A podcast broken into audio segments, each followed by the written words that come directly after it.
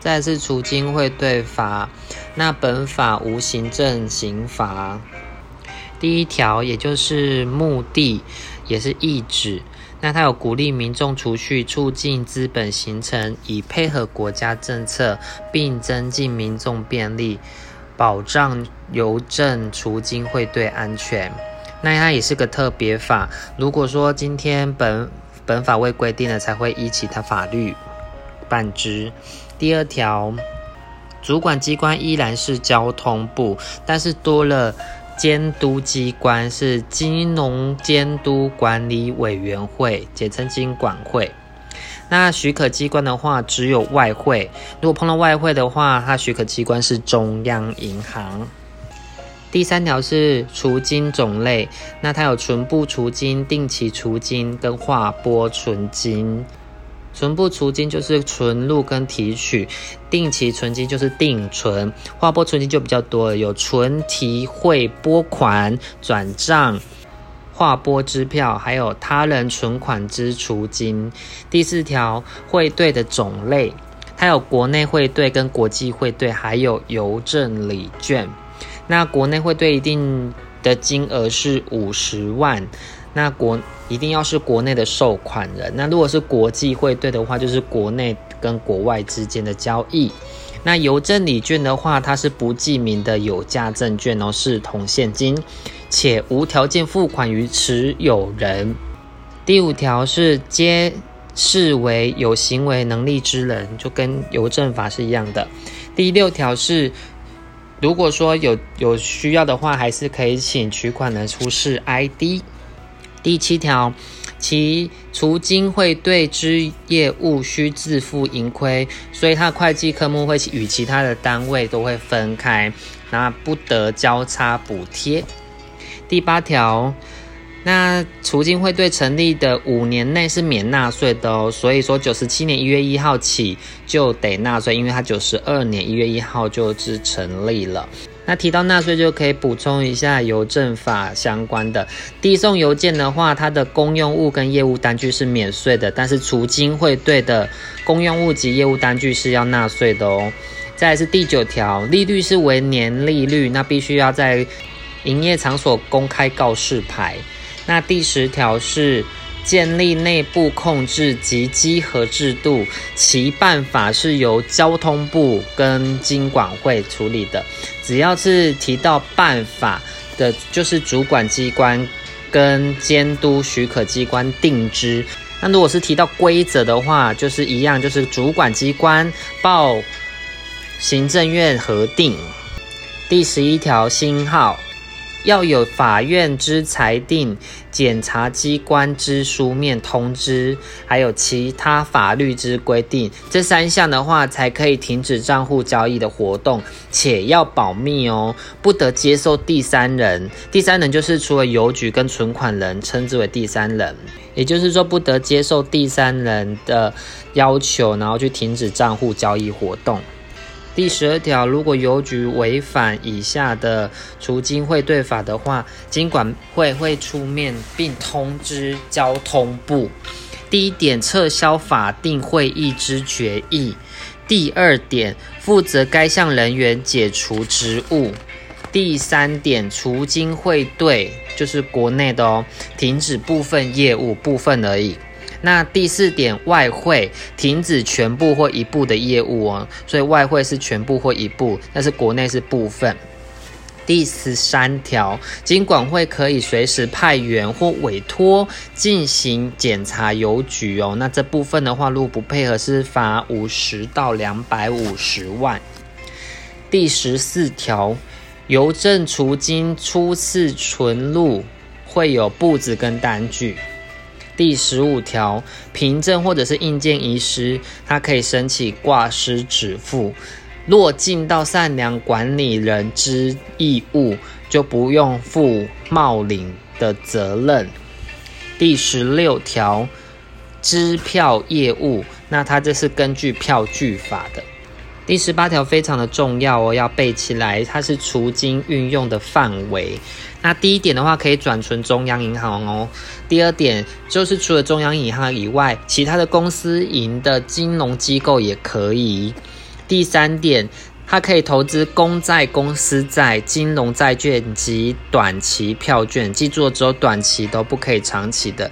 那这部分的话是交通部跟金管会，还有会同中央银行，因为有谈到外汇。第四点是投资受益凭证及上市贵股票，那这部分的话是交通部跟金管会的定制就可以了。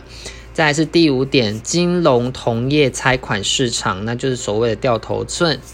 第六点是中长期的资金，它可以转存中金融机构办理政府核准之重大建设及民间投资哦。记得是只有中长期投资才可以做这件事情，而且一定要转存金融机构才能办理。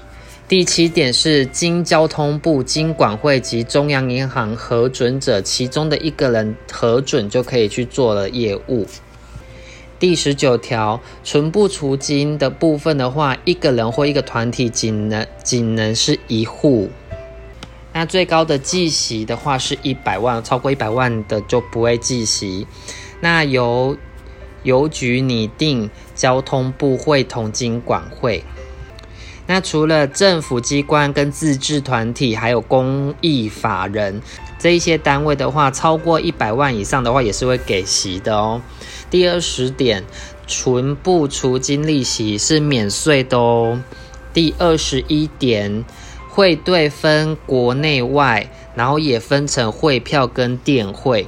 那邮政汇票和邮政礼券是有票证的哦。那这部分的话是由邮局跟交通部核定的。第二十二条，邮政汇票的对领请求权是自发票日起哦，就是嗯有签日起的那一天起，不是交际日哦，因为它必须还要寄送。那三年内的话都可以兑换哦。那如果是礼券的话，就没有兑换的期限。第二十三条。汇兑若借期未兑换，邮局要通知汇款人领回，但是不可以要要求要汇费，就是所谓的手续费。第二十四条，汇票若遗失，就要申请挂失；若毁损，就要申请缴回，并领回汇款。那原汇款票就作废哦，这部分的话是汇款人跟收款人都可以申请的。那礼券因为不记名，所以没办法挂失哦，这点要注意的是陷阱题。第二十五条，国际汇兑的处理，那它的顺序优先的话是万国邮政公约，再来是我国与他国的双方汇兑协定，然后最后才会是邮政储金汇兑法。这是属于例外的部分。第二十六条，以下次罚款三十万到一百五十万的原因。第一点就是没有依照年利率，还有就是没有在营业场所公开告示牌。第二点是没有建立内部控制及稽核制度，这部分也会是也会被罚钱哦。那第三点是接受第三人的请求停止。他人的交易活动或给付汇款，以及泄露顾客的除金汇兑资讯。再来是除金运用有很多的规则，就是刚才所说的。那如果违规的话，也是会被罚钱的哦。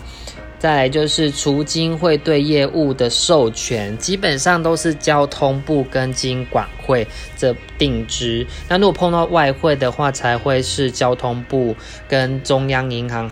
再就是未经过中央银行允许，然后就办理外汇的业务等等，这些也都是会被罚三十万到一百五十万的。再是第二十七条，它罚则更重了，是五十万到两百五十万。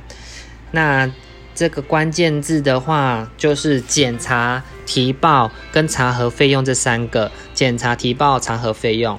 那经管会可以派员或委托适当的机构来稽核。那第一点的话是规避、妨碍、拒绝检查；第二点是隐匿或毁损文件；第三点是无正当理由不答复或者是答复不实；第四点是资料逾期。不实、不全，或者是未缴查核费用，以上都是会被罚五十万到两百五十万的罚款。第二十八点，若邮局受前两项罚款的话，可以向负责人求偿。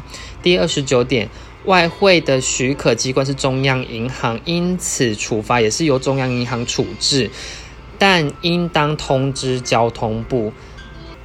若不缴罚款的话，则会受到行政法，就是行政执行法。第三十条，有关除金汇兑的业务办法是由交通部会经管会定之。那如果涉及外汇的话，就是由交通部跟经管会还有中央银行定之。第三十一条是本法施行日期由行政院命令定之。再是重点整理一下，就是由中华邮政跟交通部决定的是汇票及礼券这个部分。然后再来是交通部跟经管会决定的是内部控制跟稽核制度，还有受益凭证跟上市柜股票。那如果是交通部、经管会、中央银行三个一起决定的话，是公债、公司债、金融债券跟短期票券是短期哦。再来就是罚款的部分，记得 key word 就是。检查提报查核费用这部分的话是五十到两百五十万，其他都是三十到一百五十万。